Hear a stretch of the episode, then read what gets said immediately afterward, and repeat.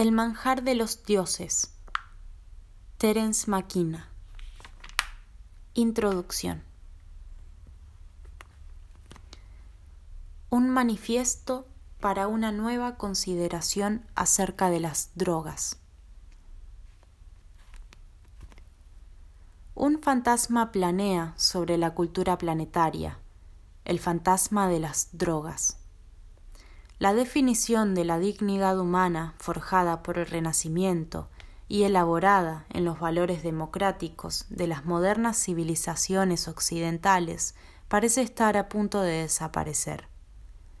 Los principales medios de comunicación nos informan, de un modo estridente, de que la capacidad humana para el comportamiento obsesivo y la adicción ha celebrado unas bodas satánicas con la farmacología moderna el marketing y los transportes de alta velocidad.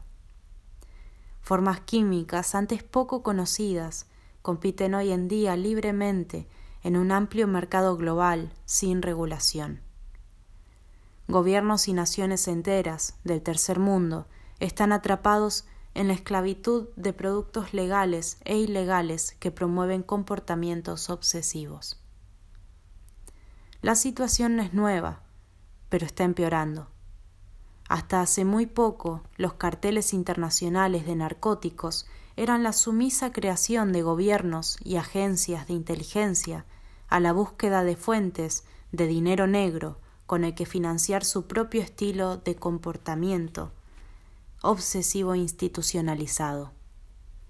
Hoy en día, estos carteles de la droga han evolucionado gracias al ascenso sin precedentes de la demanda de cocaína, hasta llegar a ser delincuentes incontrolados ante cuyo poder incluso sus creadores empiezan a sentirse preocupados. Estamos rodeados por el triste espectáculo de las guerras de la droga, libradas por instituciones gubernamentales que normalmente están paralizadas por la letargia y la inoperancia o están en clara complicidad con los carteles internacionales de la droga, a los que públicamente se comprometen a destruir.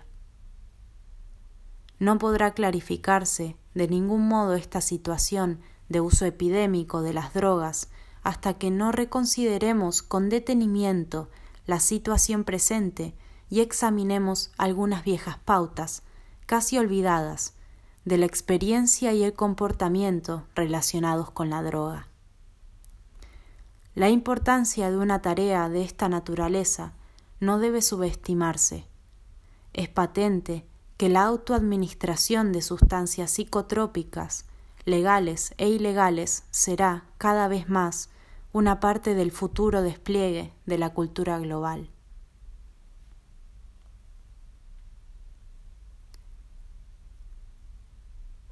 Una revaluación angustiosa.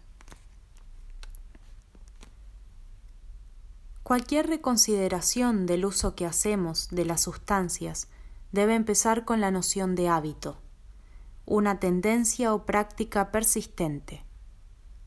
Familiares, repetitivos y en su mayor parte inadvertidos, los hábitos son sencillamente las cosas que hacemos. El hombre, dice un antiguo proverbio, es un animal de costumbres. La cultura es en su mayor parte una cuestión de hábito, aprendida de los padres y de aquellos que nos rodean y posteriormente poco a poco modificada por las cambiantes condiciones y las innovaciones creadoras. Pero, por lentas que parezcan estas modificaciones culturales, cuando se comparan con las de las especies y ecosistemas, más lentas que el avance de un glaciar, la cultura presenta un panorama de novedad continua y salvaje. Si la naturaleza representa un principio de economía, en ese caso la cultura debe seguramente ejemplarizar el principio de novedad mediante el exceso. Cuando los hábitos nos consumen, cuando nuestra devoción hacia ellos excede las normas establecidas por la cultura, los catalogamos de obsesiones. En dichas situaciones tenemos la sensación de que la específica dimensión humana del libre albedrío ha sido de algún modo violada. Nos podemos obsesionar con casi todo, con un patrón de comportamiento, como el de leer el periódico por la mañana, o con los objetos materiales, el coleccionista, la tierra y la propiedad, el potentado constructor, o el poder sobre otros, el político.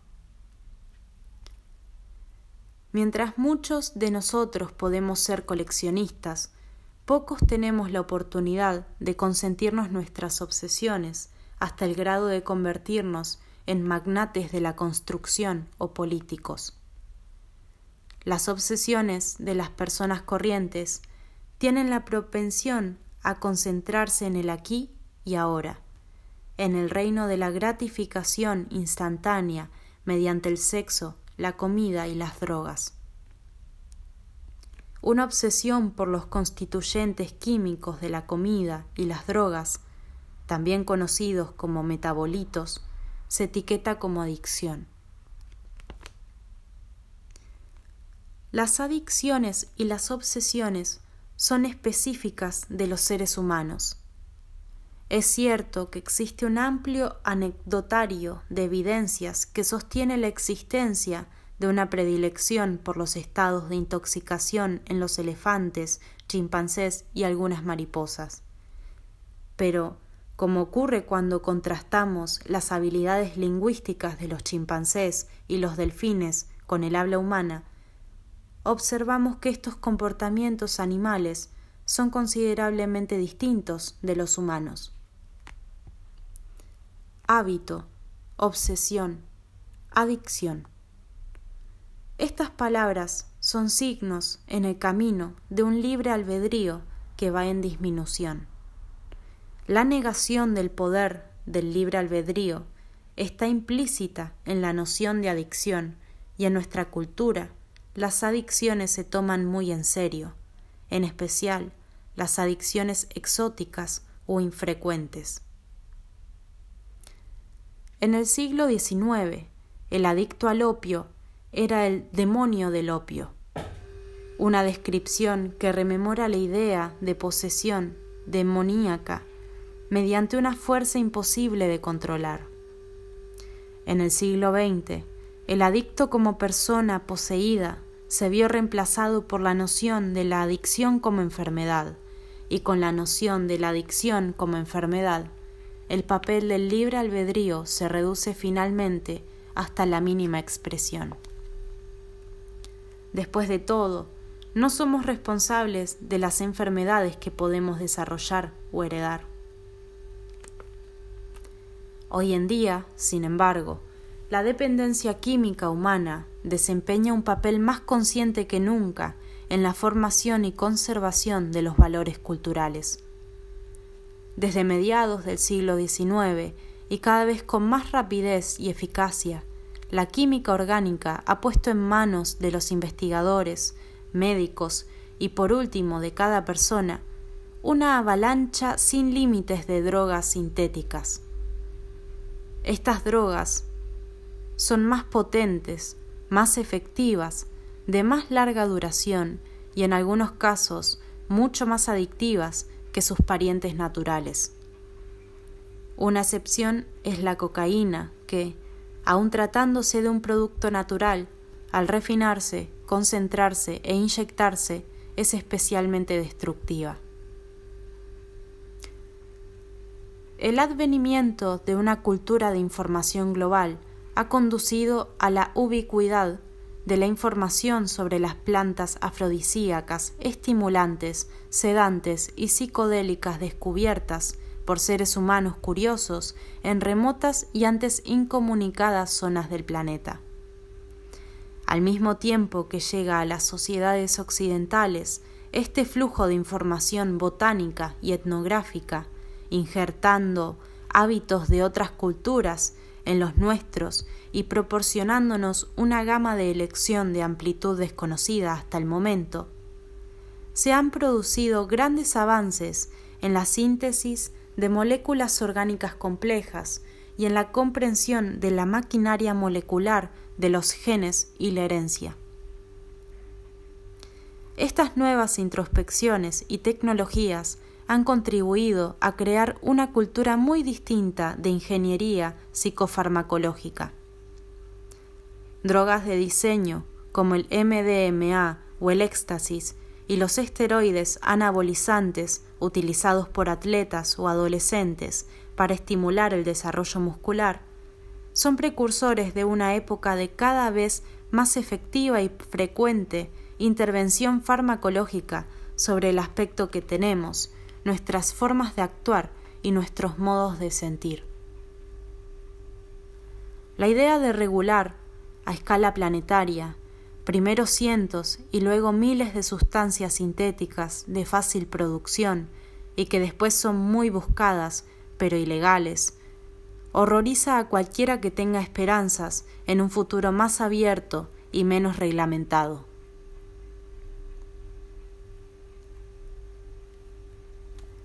Una recuperación de lo arcaico.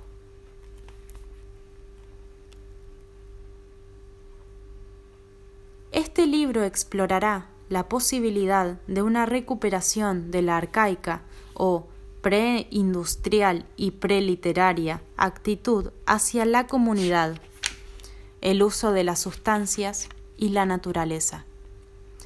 Una actitud que sirvió a nuestros ancestros prehistóricos nómadas durante largo tiempo y adecuadamente antes del advenimiento del estilo cultural actual que llamamos Occidente. Lo arcaico hace referencia al Paleolítico Superior, un período de hace unos siete o diez mil años que precede a la invención y difusión y difusión de la agricultura. La época arcaica fue de pastoreo nómada y compañerismo, una cultura basada en la ganadería, el chamanismo y el culto a la diosa. He planteado el tema en un orden más o menos cronológico, en el que las últimas secciones, más orientadas hacia el futuro, recuperan y dan un nuevo papel a los temas arcaicos de los primeros capítulos. El argumento acompaña las vías de acceso del peregrino farmacológico. Es por ello que he denominado a las cuatro secciones del libro Paraíso, Paraíso perdido, Infierno, y, esperanzado, pero no muy optimista, paraíso recuperado.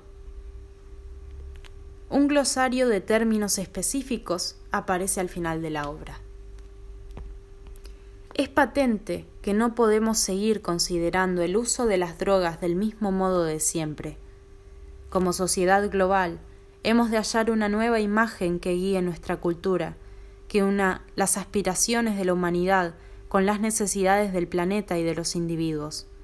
El análisis del desasosiego existencial que nos impulsa a crear relaciones de dependencia y adicción con las plantas y drogas nos mostrará que, en los albores de la historia, perdimos algo muy valioso, cuya ausencia nos ha hecho enfermar de narcisismo únicamente una recuperación del vínculo que creamos con la naturaleza por medio del uso de plantas psicoactivas antes de la caída en la historia puede abrirnos la esperanza de un futuro humano abierto y eterno.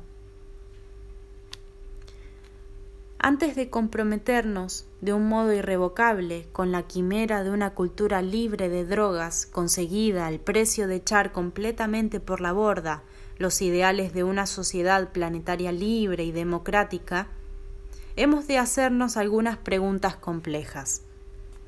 ¿Por qué, como especie, estamos tan fascinados por los estados alterados de conciencia? ¿Cuál ha sido su impacto en nuestra estética y aspiraciones espirituales? ¿Qué hemos perdido al negar la legitimidad del impulso individual de la persona a la hora de utilizar sustancias para, para experimentar personalmente lo trascendental y lo sagrado. Tengo la esperanza de que dar respuesta a estas preguntas nos obligará a afrontar las consecuencias de la negación de la dimensión espiritual de la naturaleza y las de considerar a la naturaleza únicamente como un recurso al que esquimar y saquear. Un planteamiento ponderado de estos temas no será del agrado de los obsesos del control, ni de los fundamentalistas religiosos incultos, ni del fascismo de cualquier signo. La pregunta de cómo nosotros, ya sea como sociedad o en tanto que individuos, nos relacionamos con las plantas psicoactivas en las postrimetrías del siglo XX, plantea una cuestión amplia. ¿Cómo, en el transcurso del tiempo, nos hemos visto conformados por las cambiantes alianzas que hemos formado y roto con varios miembros del mundo vegetal a lo largo de nuestra andadura a través de, del laberinto de la historia. Es una pregunta que trataremos con detalle en los capítulos que siguen. La leyenda primitiva de nuestra cultura comienza en el jardín del Edén, en el instante de comer el fruto del árbol del conocimiento.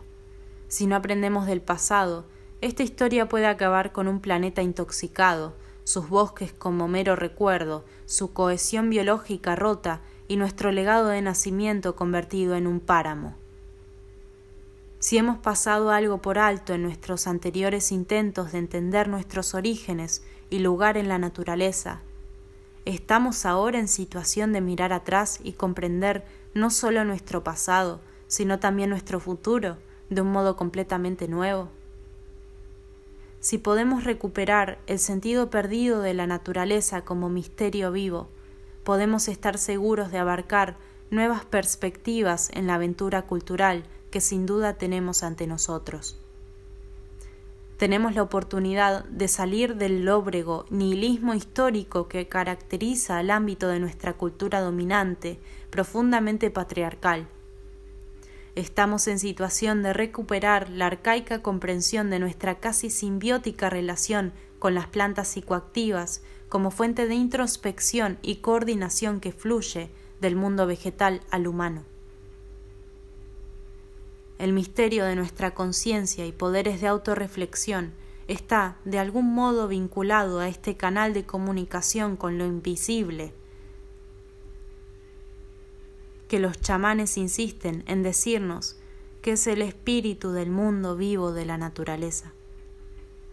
Para los chamanes y las culturas chamánicas, la exploración de este misterio ha sido siempre una plausible alternativa a la mera existencia en una cultura confiada y materialista.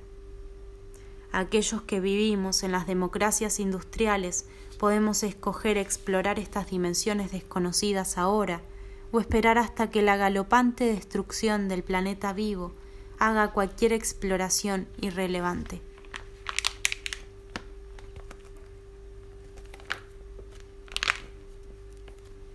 Un nuevo manifiesto. Ha llegado, pues, el momento, en el gran discurso natural que es la historia de las ideas, de reconsiderar realmente nuestra fascinación por el uso habitual de las plantas psicoactivas o fisioactivas.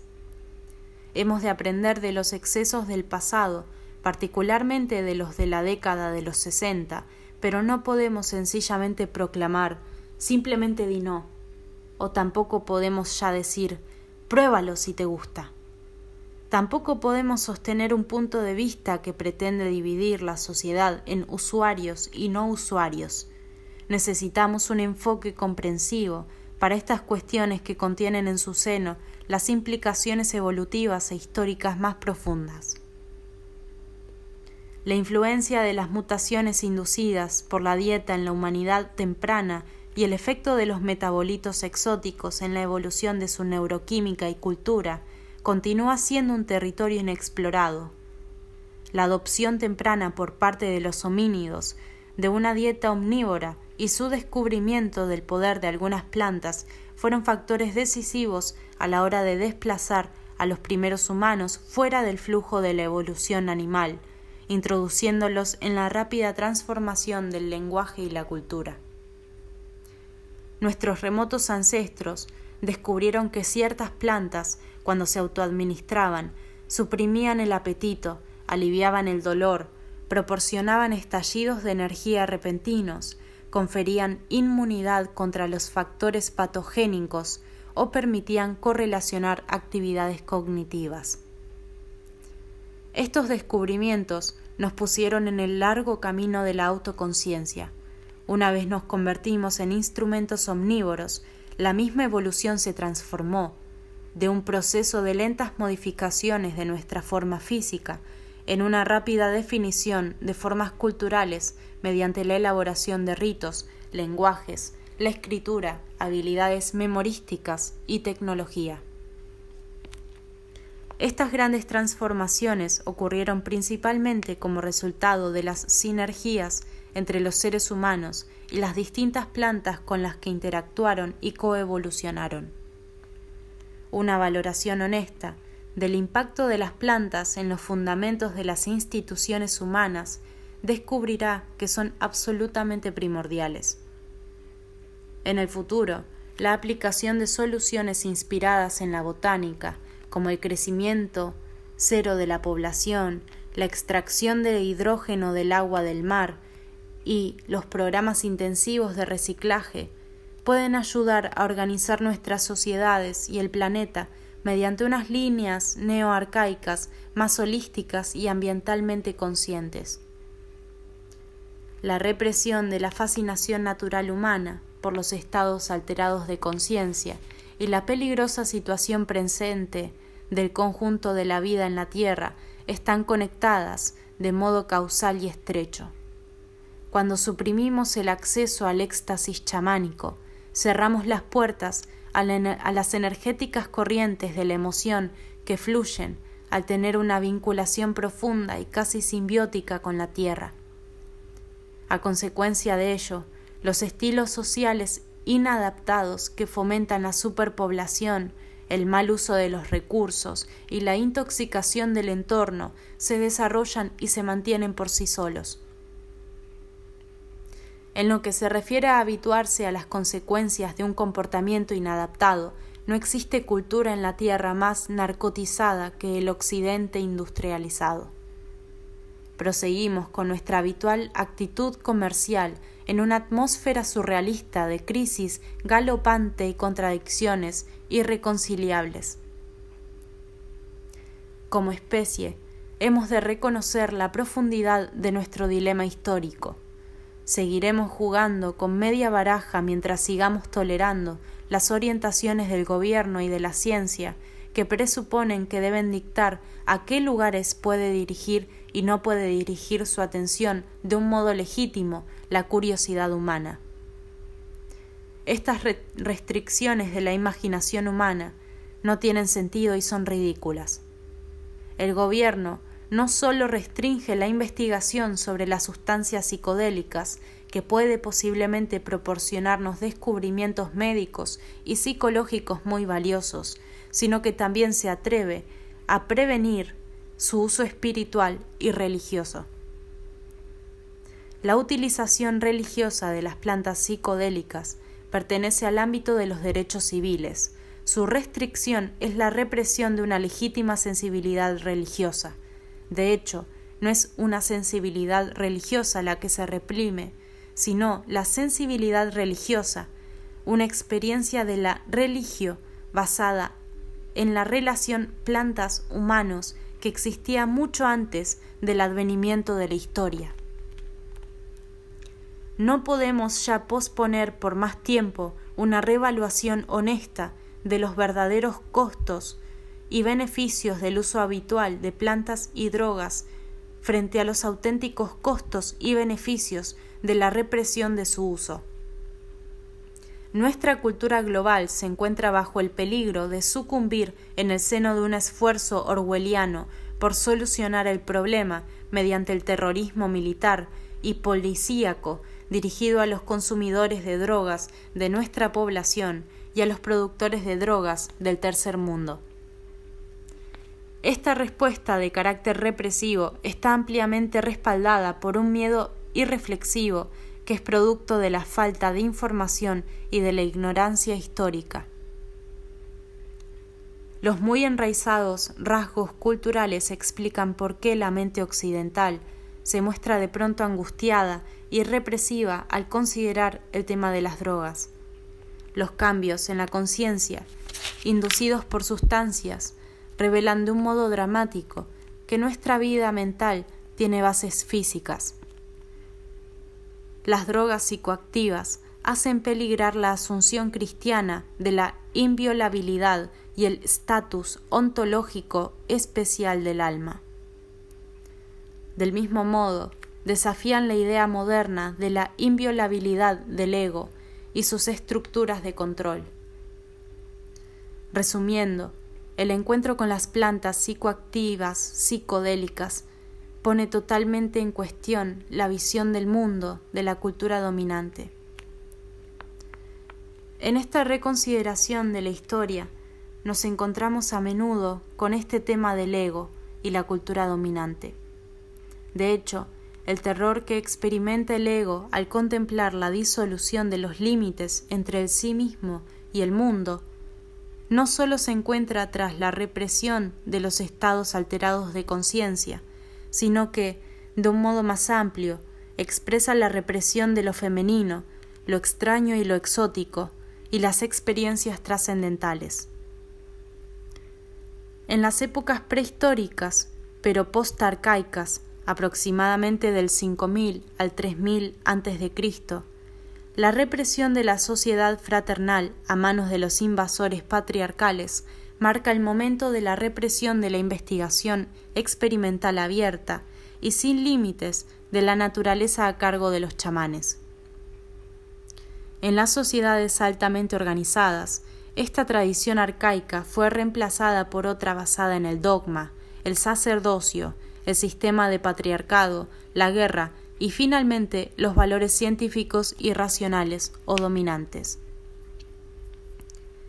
Hasta este momento he utilizado los términos de estilos culturales fraternal y dominante sin definirlos. Debo estos útiles términos a Rian Eisler y su importante revisión de la historia de Chalice and the Blade. Eisler ha establecido la noción de que los modelos de sociedad fraternos precedieron y luego compitieron con y fueron reprimidos por formas dominantes de organización social. Las culturas dominantes son jerárquicas, paternales, materialistas y están dominadas por la masculinidad. Eisler cree que las tensiones entre las organizaciones fraternales y las dominantes y la supramanifestación del modelo dominante son las responsables de nuestra alienación de la naturaleza, de nosotros mismos y de los demás. Eisler ha escrito una brillante síntesis de la emergencia de la cultura humana en el próximo Oriente Antiguo y del despliegue del debate político que atañe a la feminización de la cultura y la necesidad de superar los patrones de dominación masculinos a la hora de crear un futuro viable. Su análisis de los géneros políticos eleva el nivel del debate más allá de aquellos que han aclamado o descrito de un modo muy estridente este o aquel antiguo matriarcado o patriarcado. The Chalice and the Blade introduce la noción de sociedades fraternales y sociedades dominantes, y utiliza el registro arqueológico para argumentar que en áreas muy amplias y a lo largo de muchos siglos las sociedades fraternales del Oriente Medio antiguo no tenían guerras ni revueltas. La guerra y el patriarcado llegaron con la aparición de los valores dominantes.